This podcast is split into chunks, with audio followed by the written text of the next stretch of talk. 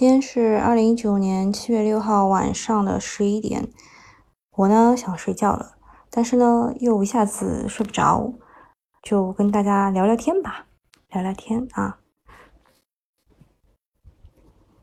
我先把这个音乐给放上，以免大家觉得我不在线。幽静的山谷，好，就是你了，请开始。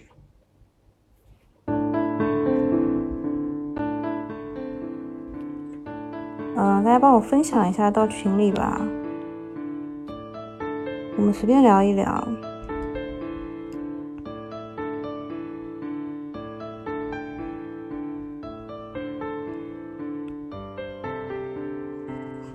我今天去看蜘蛛侠什么远征什么了，我觉得他剧本写的很好，所以想跟大家一起来玩玩一下我们 A 股的剧本。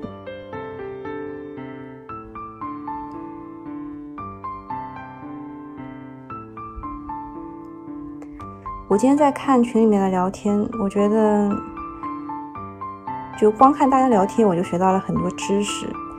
比如说，之前河南商丘有一个女的，她一开始先是跟七八辆车刮蹭了，然后肇事逃逸，又撞撞飞了一辆在等红绿灯的宝马叉七，好像好像是七系，不是叉七，宝马七系。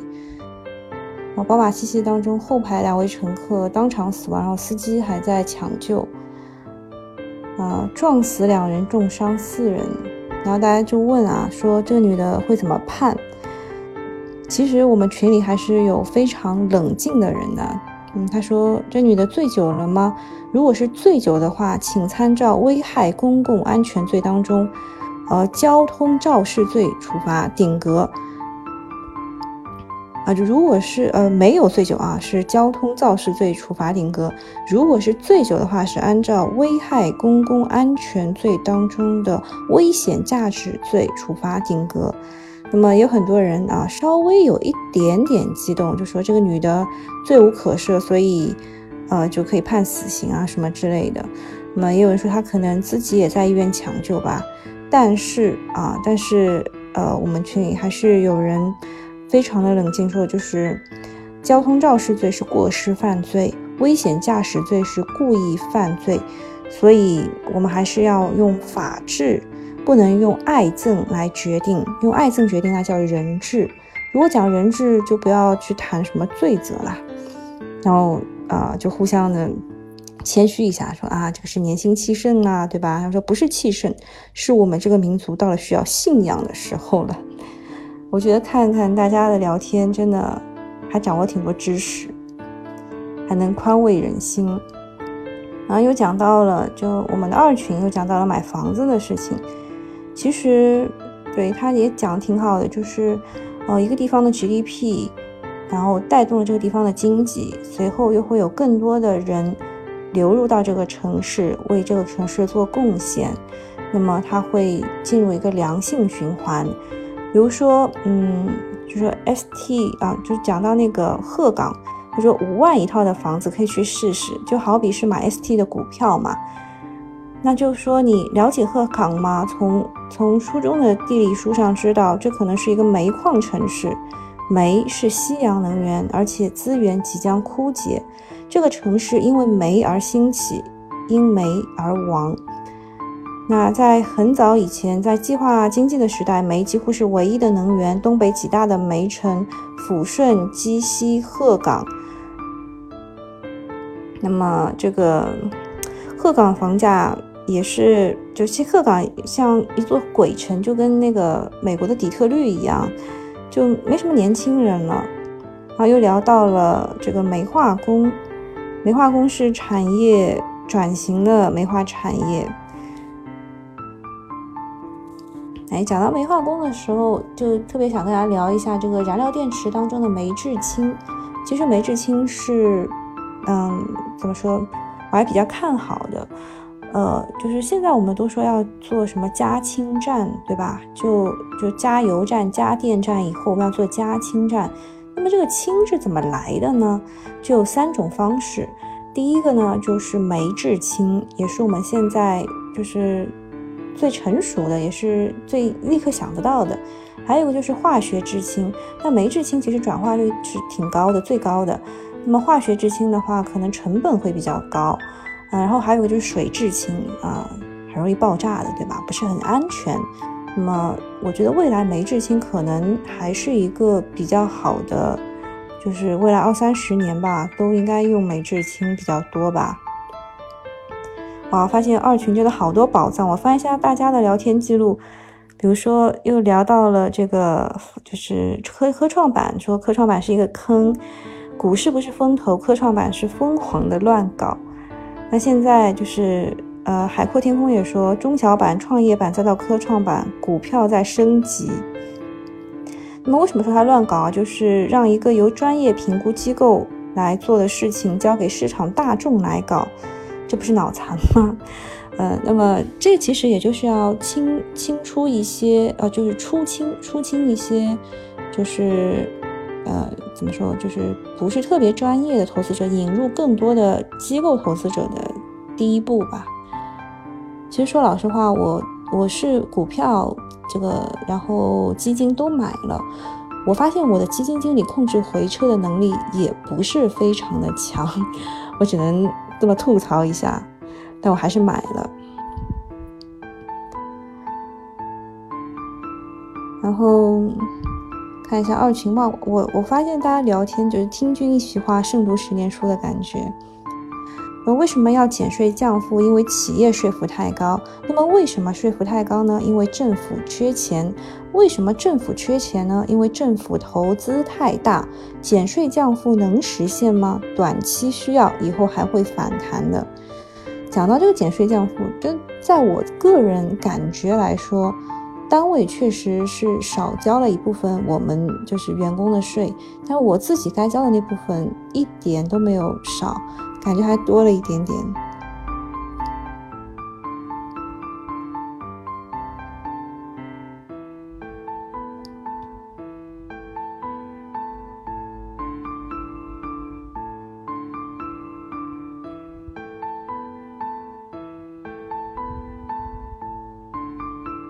哇，这个我发现，我发现不能不能多看。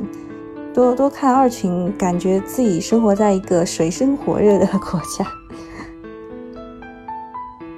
我看看留言当中有什么大家跟我讲的。哎，我们在线只有六个人，来，那你们随便问问题好了。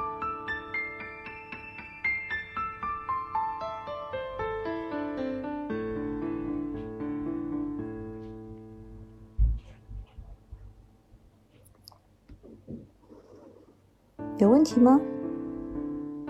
哦，那我再跟大家吐槽一下，就是我之前那个大佬吐槽当中的后后半趴吧，就是我本来不太想说的，像这个天尼上家居然是生产高铁闸片的，那么最多也算是个高科技的技术工厂吧，这个玩意儿拿给其他企业也不难嘛。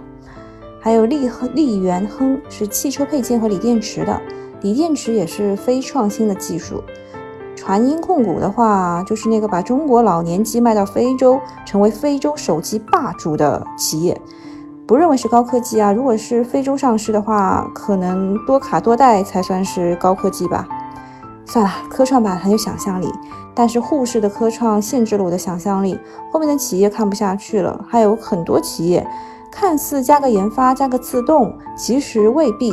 机器人自动化和装个扫地机器人就说自己是全自动的仓库啊，真的不一样啊！呃，也不能多说什么，只是科创板马上开启，里面有很多好的企业，也有很多滥竽充数的企业。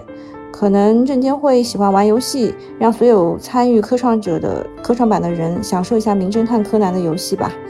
然后这个是完整版，我给大家都读完了，但是我也想说，它其实里面。有几只股是没有吐槽的，我觉得金子可能在没有吐槽的那些股里面，嗯，比如说他没有吐槽，我其实很看好的一只股叫，诶，在哪里啊？哎，那个那个那个叫中微什么？哎，这这里面没有看到哎。啊，对，中微公司是注册地在上海的一家专用设备制造，也其实它是芯片类的，我觉得还不错。因为我前前两年吧，被安利了一下它的创始人的故事。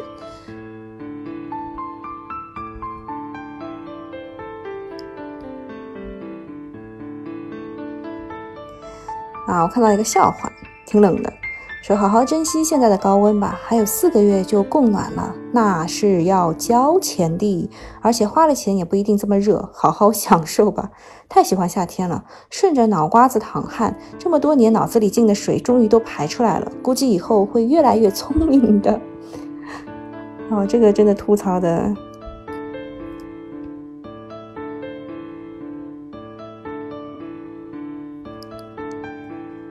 看直播能不能说一些比较敏感的话题？啊，看到一条消息说，香港学生拒绝特首举行闭门会议的邀请。据学生会的 Facebook 的页面，香港科技大学的学生领袖拒绝了政府关于举行闭门会议的邀请，除非香港特首林郑月娥答应有关会议的条件。他们的要求包括林郑月娥撤回引渡法案，下令对警察使用武力的情况进行独立独立调查，以及在香港实施普选。他们还希望会议向公众开放，并包括社会各界的人士。这我觉得这不是很可能啊，不是很可能。然后再讲一个，为什么有人可以在跌停板上先卖掉股票？比如说，嗯，新城控股吧，就是新城控股这个女童案，有人能在连续跌停前第一个跌停就卖掉。那么大户是怎么样用交易单元先跑一步的？如果你去看当天的龙虎榜的话，新城控股一次跌停，全天成交只有两千三百五十二万。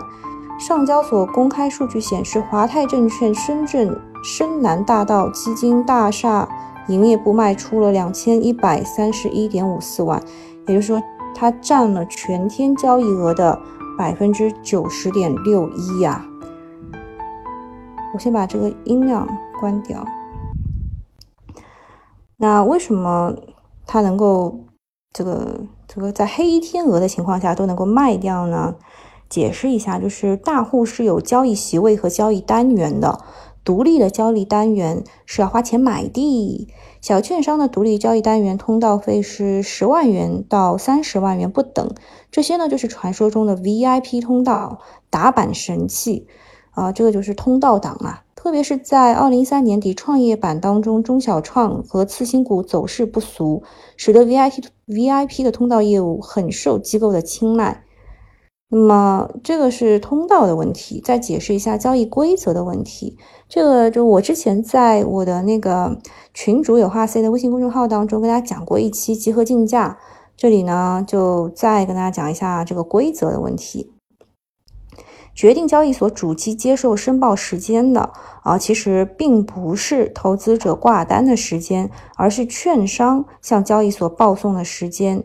券商在呃申购单报送给交易所之前，需要在通道，也就是交易单元内部对这些单子进行处理，就是内部的排序。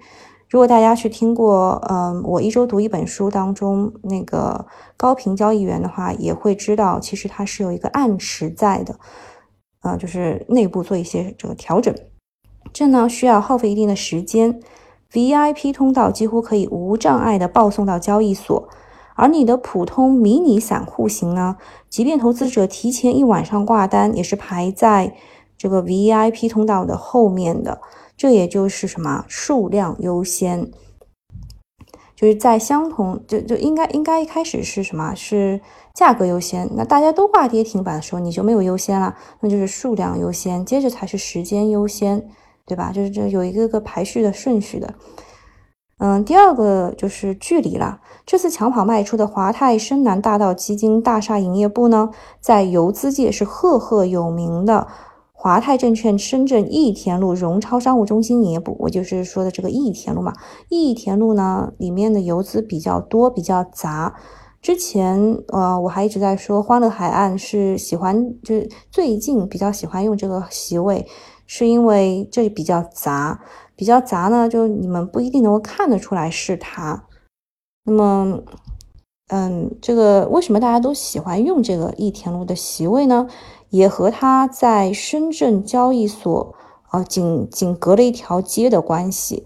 那申万宏源深圳金田路营业部和深圳交易所也是直线距离在两千米以内的，所以很多游资都是在金田路和益田路的。大家知道了吗？那有一些券商只要资金在两千万左右就能够申请免费使用这个通道啦。好啦，那我觉得我这个讲的还是挺有用的，对吧？大家应该给我点个赞呢。哎，点赞点赞。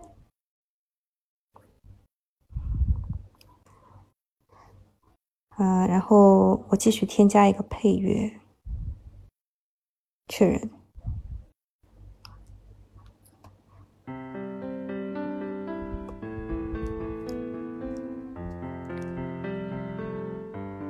就我现在还没有写顶级游资系列，因为我有拖延症。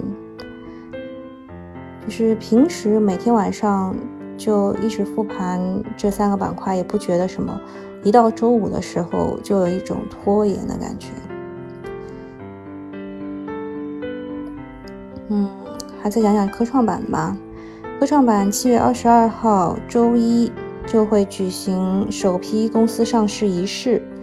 那么上一次的那个六月十三号不十四号的那个仪式，其实是非常突然的。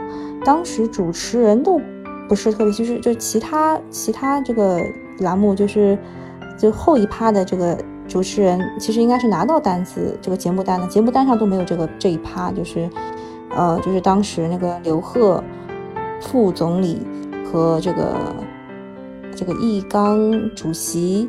还有上海市的几位领导，什么英勇啊之类的，嗯，去一起做这个科创板的仪式。这仪式是非常突然，是借着陆家嘴这个论坛的机会在做的这个仪式。那这一次呢，七月二十二号又要举行一次科创板首批公司的上市仪式。嗯，反正挺挺高效的啊。就是在大大在嗯去年的十一月五号吧，因为我在上海，我觉得我对这几个时间点是记忆犹新的。十一月五号是进博会那一天，然后大大说了要开科创板，然后在呃好像是六月十三号，对，六月十三号，呃也是在上海陆家嘴论坛，是说这个科创板的仪式。嗯，七月二十二号的话是举行科创板的上市仪式，这几个时间点还是挺重要的，因为每一次讲完以后都跌了，啊，那么我觉得周一，周一其实我是挺看好的，然后，嗯，周末出幺蛾子了，幺蛾子是这个美国的非农数据，美美国的非农数据超预期的好，这个好嘛，就呃。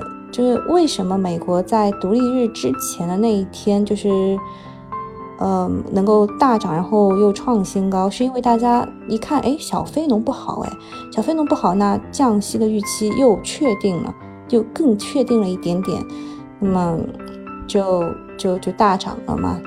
但是后来一看，哎，非农哎又很好，那降降息是不是又泡汤了？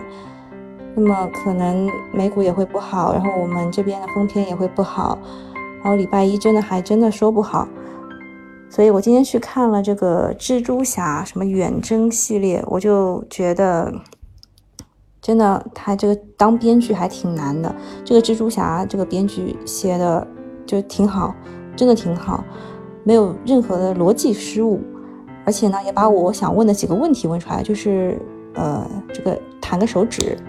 然后大家消失的这五年当中，那他们回来以后，呃，跟这个另外一批人是怎么样是生活的？因为就是本来同龄的，那现在变小五岁，对吧？然后他也很好的解释了一下这个问题。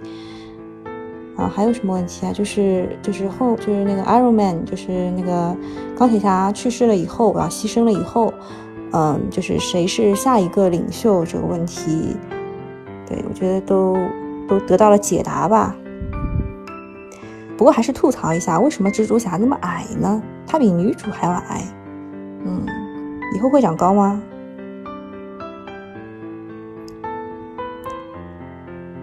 嗯。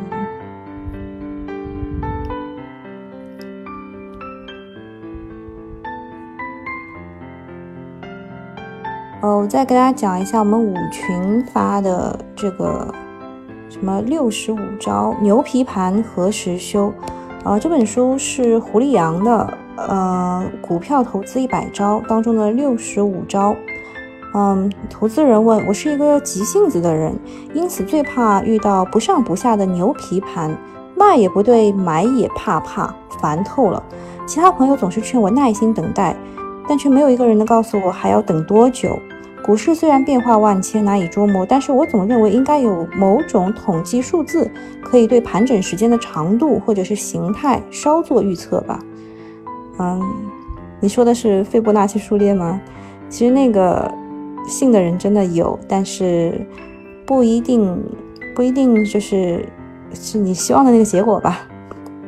那么我看看他怎么回答，他说，行情在大涨大跌之间，总会出现一段时间的牛皮。牛皮盘整局面，许多个股简直就像是被胶水粘住了一般，动弹不得，上不去却又跌不下来。空仓的人捡不到便宜，而满仓股票的人也赚不到差价，真是烦透了。对啊，前一阵子就是这样。嗯，我看到有个大 V 他说，我真的是再下去，我每一分钱都要做差价了，做到一分呢。嗯，你或许从未想象过啊。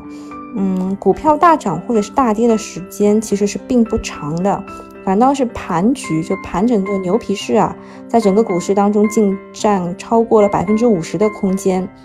这也就是说，股市其实有一半的时间是处于牛皮市盘整状态的，你要学会适应。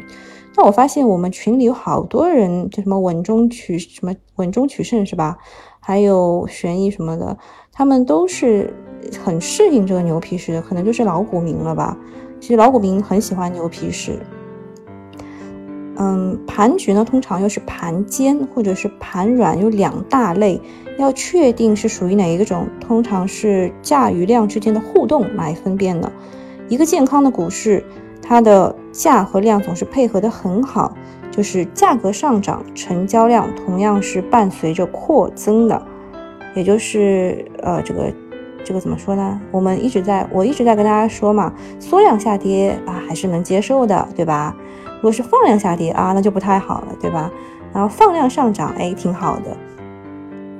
呃，倘若是股市在几天之内缓缓的上升了一百点，看似呢是有转机，而成交量却天天减少，这个行情就是呈现着盘软的先兆。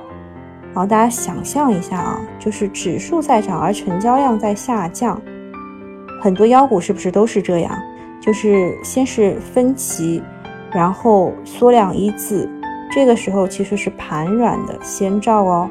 反之，当指数开始走稳，而成交量却逐渐增加，这就代表着行情已经在酝酿盘间的走势了。我们现在其实是地量的阶段啊，地量阶段，不知道地量之后还是否会有地量。呃，接着读一下啊。此外，想要研判盘局何时由弱转强，只有靠呃计算成交量来推估一下。举例来说，指数是从五千点跌到四千五的时候开始盘旋，要知道何时能够盘结束盘局，就必须要找出上一次指数在四千五的时候出现在哪一天，然后加上呃加总上一次四千五到这一次四千五之间各天的成交量，将这个总成交量除以二，就可以得出一个套牢的成交量。大家能听懂吗？就是，就是，比如说我们现在是在，呃，三千点，对吧？那你就要找出上一次在三千点的这个位置的那一天，然后把这一次的三千和上一次的三千之间所有的成交量，啊，加一加除以二，啊，总成交量除以二，呃，就可以得到一个套牢的成交量。啊，日后呢盘整期间的累计每天的成交量，若终于超过了前面计算这个的成交套牢成交量，那么牛皮市可能会随之结束。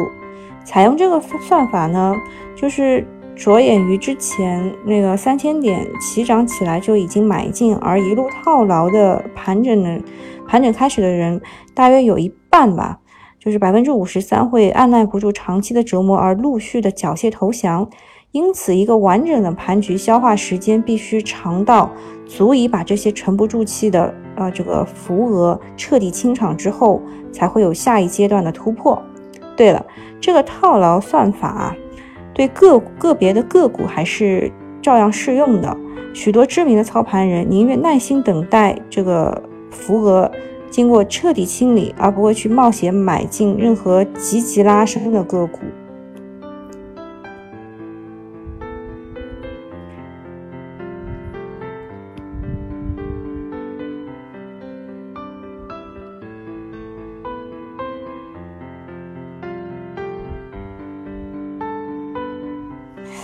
嗯，其实说老实话，就是他总结了一句话，我觉得挺重要，就是只要清除掉一半以上高档套牢筹码，盘局就会有转机。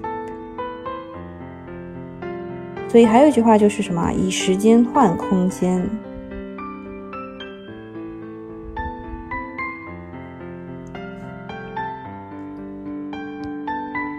看有没有人给我留言。哪里可以点赞呀？等我，等我发一个这个直播回听的时候，你可以去点赞。如果是平时我发的语音的话，就是进入喜马拉雅的 APP，然后右下角那个爱心就是点赞了。第一次来哎，幺五八二零四零，Hello。其实我的直播时间真的很随意，就是。就有缘人才会听到我的直播，那你们有什么问题，或是想说什么，就给我留言，我会看到的。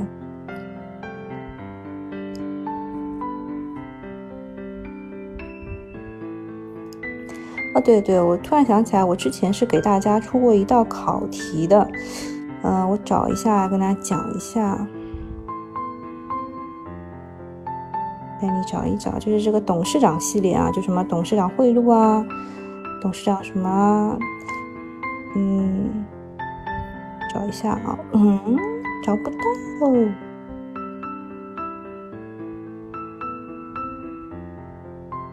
好，然后我找到了，大家在讨论这个玛莎拉蒂撞这个宝马七系的这个事情，说半年内三次酒驾，执照会被吊销。第一次会扣分，两次的话驾照会被没收一段时间，醉驾呢是直接吊销啊。这个是一开始我问，就是他如果就是之前就剐蹭了七八辆车的时候就停下来，就不要去逃逸的话会怎么样？他说醉驾会直接吊销。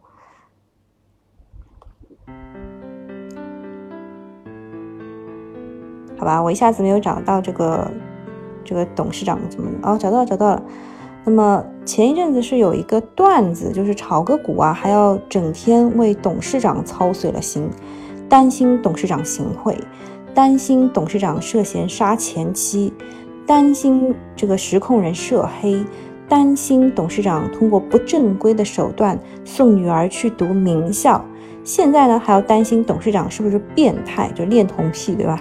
一声叹息啊，A 股的股民真的是太可怜了。那么我就给大家就是列了几个，就刚刚担心的这些事情，让大家填一填填空题啊。觉得觉得，比如说担心董事长行贿的是哪个？其实董事长行贿，其实最有名的还是茅台呀。大家为什么都没有人没有人猜对呢？嗯，有人说是天盛制药，这个我不是很熟。那么担心董事长涉嫌杀前妻的是葵花药业，这个故事啊，真的是 说来话长啊，说来话长。这个前妻呢，呃，这个就是跟之前的老公呢生了一个儿子。那么他和现在呃，这个他和这个这个董事长啊和前妻呢，就还生了个女儿。然后现在呢，问题就是这个女儿进了董事会，而儿子没有进董事会。然后前妻呢，呃，在自己的爸爸就是老董事长去世之后呢，就这个权力旁落。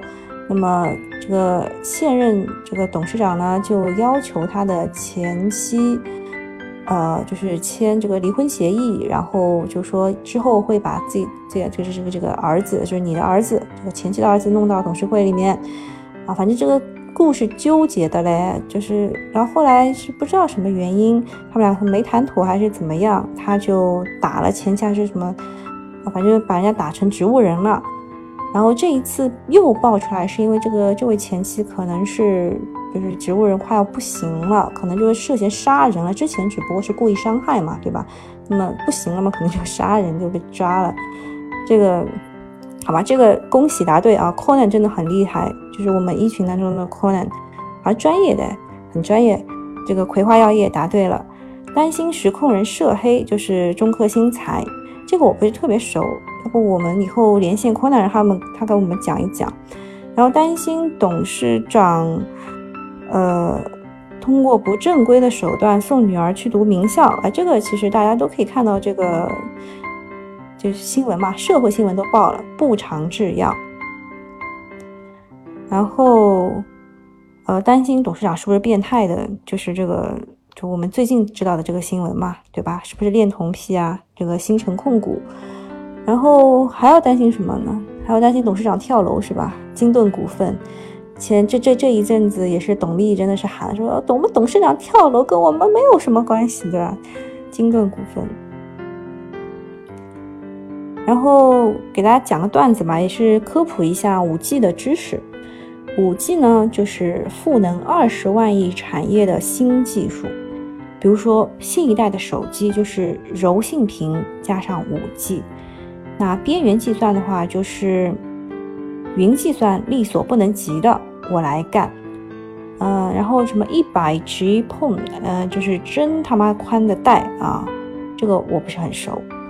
四 K 到八 K 的高清，就是影视化妆师过劳死，是连毛孔都看得清楚啊。那 VR 和 AR 啊，这开始要开火车了。VR 和 AR 就是苍老师从电视机里爬出来，嗯，然后智能电视就是一切都能够从电视机里面爬出来。然后 AIoT 啊，这个。A I O T 就是飞机杯可以和智能电视里的苍老师神同步，好吧？这一步我没有看懂到底是什么意思。数据孪生就是你可以和孪生成数据，就你可以孪生成数据到电视里和苍老师切磋。这步我真的还没有研究过。数据孪生也原来是这个意思，这不是黑客帝国吗？网络切片就是切磋时。局部特写用高清切片，高频动作用低延时切片。呃，这个是不是跟我那个网页就是打不开，我就直接用快照，是不是差不多的？给我拍个切片。然后区块链应用就是不可磨灭的刻录你和苍老师美好的一刻，这个我还真能看懂，因为之前我研究过这个区块链的技术，就是呃每个人都有一个小本本，能够记录呃你们发生的一些交易。那么还有流媒体，就是呃就是这个书名号，说我和苍老师美好的一刻，这个书这个这这个东西成为当日热门视频流媒体。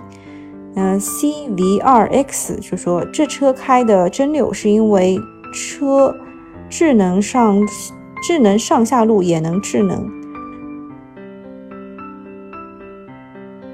反正就是安心随时震，好吧，反正这当中很多开火车的东西我看不懂，我还是挺纯洁的，嗯。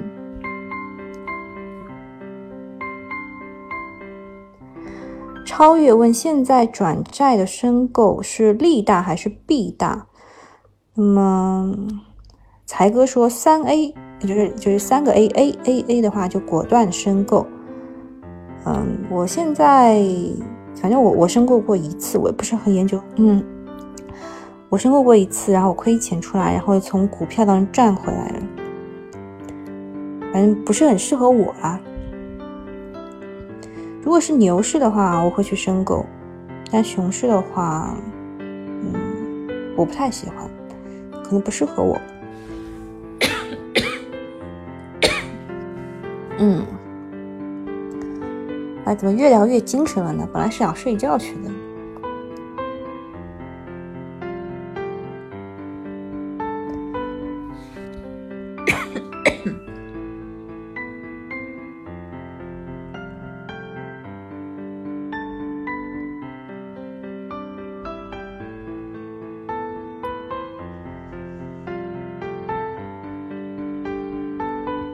哎，我好像听说最近这个中考、高考的分数出来，今天好像是上海可以查中考分数。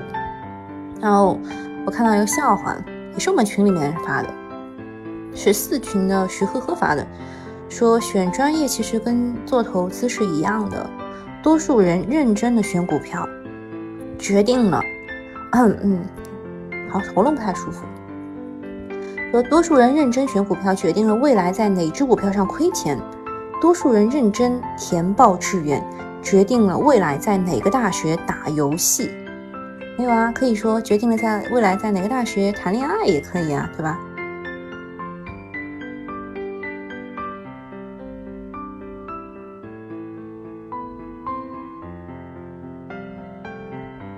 然后，然后我今天这个垃圾分类。呃，突然想起来，我同事真的很搞笑，说他他拎着一袋垃圾出门，想要丢，结果错过了那个定点投投垃圾的时间，他就想扔到，呃，他就想带到地铁那边去扔吧，就地铁那边什么辅警啊，然后城管都很多，他想那就带进带进地铁吧，然后你在安检的时候还问他是什么，他说我这个袋袋是透明的，就里面就是垃圾，对吧？就是干垃圾。然后就带带带，一路上带带带，结果一不小心带到了公司。然后说股票啊，其实也可以做一个分类，红色的红色的桶就可以放热门的强势股，蓝色的桶放蓝筹股，绿色的桶放超跌股，灰色的桶放黑马股。这个大家都知道这个意思吗？就蓝色的桶放蓝筹股，蓝筹股到底是什么意思呢？蓝筹，蓝筹呢，就是我认为的蓝筹啊，就是呃权重类的，因为以前就是赌场里面蓝色的牌子是这个，比如说呃上限就是比如说我们现在钞票上限是一百块，对吧？一张。那么他那边就是他的上限可能是一百万啊，给你一个牌子，一个蓝色的小牌子，可能就价值一百万。那么他可能就是，就在我来看，就是蓝筹股的话，就是权重比较大的股。然后讲讲一下黑马股，黑马股的话就跟白马股是相对的。呃，这个其实是最早是在赛马当中出现的，对吧？呃，白马股就是一直业绩很好，就是。一直很优秀，就是别人家的孩子那种。那么黑马的话，就是突然从全班倒数考进了，啊，比如说前十这样，就是黑马。看大家有什么有什么要我回答的问题？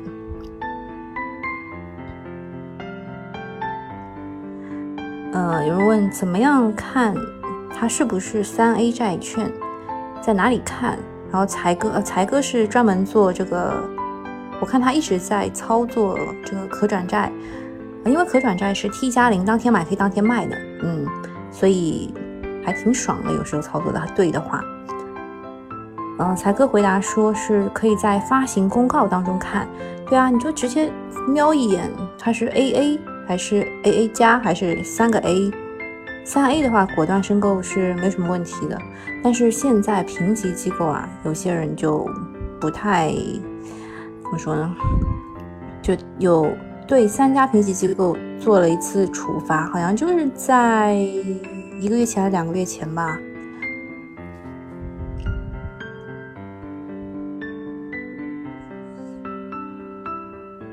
哎，我给大家读一个上海话的，很搞笑的。嗯，上海人。搿一腔老难过的，就上海人啊，这一阵子非常的难过。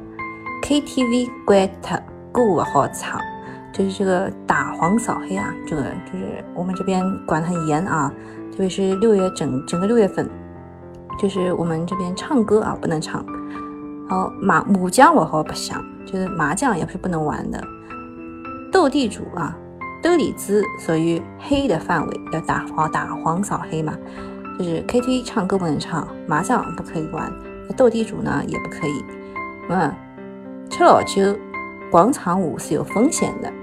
参加人还要赔钞票，就就喝酒广场舞是有风险的，参加的人还要赔钱。从七月一号开始，只好在屋里向白相垃圾，分分垃圾。呃，关错脱垃圾呢，还要罚铜钿。那就是呃，从七月一号开始，不是上海严格实行了这个垃圾分类吗？呃，从七月一号开始，只好在屋子里玩玩垃圾，分分垃圾。扔错垃圾呢，还是要罚钱的，五十到两百块不等。真的，我们现在真的产产生了一条产业链。我们家住五楼，呃，人家来收垃圾，就是我看，我看一下是收多少钱啊？真的给我们发了，M E C C，哦，五十块啊，一个月五十块，这也是良心了啊，良心了。一楼的话是三十块一个月。二楼三十五，三楼四十，四楼四十五，五楼五十，六楼五十五。如果是电梯住户的话，是四十元一个月。免费提供分类垃圾袋，每天早晚上门取一次，免费提供分类垃圾桶一个。我觉得还是挺人性化的，对吧？专业代扔垃圾，垃圾分类，嗯，给你生活带来便利。来给人家看看人家的广告词。呃，超越说转债要么几号全升，要么全部升，挑着升，收入和操劳不值。嗯，我是想到升就升，反正我 RP 也比较差，就基本上不太中，能够中的话也是亏钱的。这个说老实话，跟那个科创板的感觉有点像了啊，就是你能够买到的，比如说顶格申购买那个什么中国。那个叫什么信管信号灯的那个叫什么？叫就就管铁路信号灯的那个叫什么来着？我我刚还吐槽过，忘记一下忘记了。你如果顶格买的话，能够买到这一只的，好像两百五十二万市值就可以顶格买，然后还不一定就是你只能中一千，你可以中两千。嗯，啊，朋友们，我想睡觉了。我们在线就十个人，参与也就七十二个人。那么，要不我就把这个直播回呃这个就，然后录音一下，就是把把它上传上去，然后让更多的人听一听，羡慕一下我们在线的这十一位啊，现在变十一位了，好不好？还有什么问题吗？没有问题，我要退了，我要睡觉去了，我要睡觉去了。真的有问题吗？没有问题，我就，哎。还抽空，抽空去四群抢了个红包。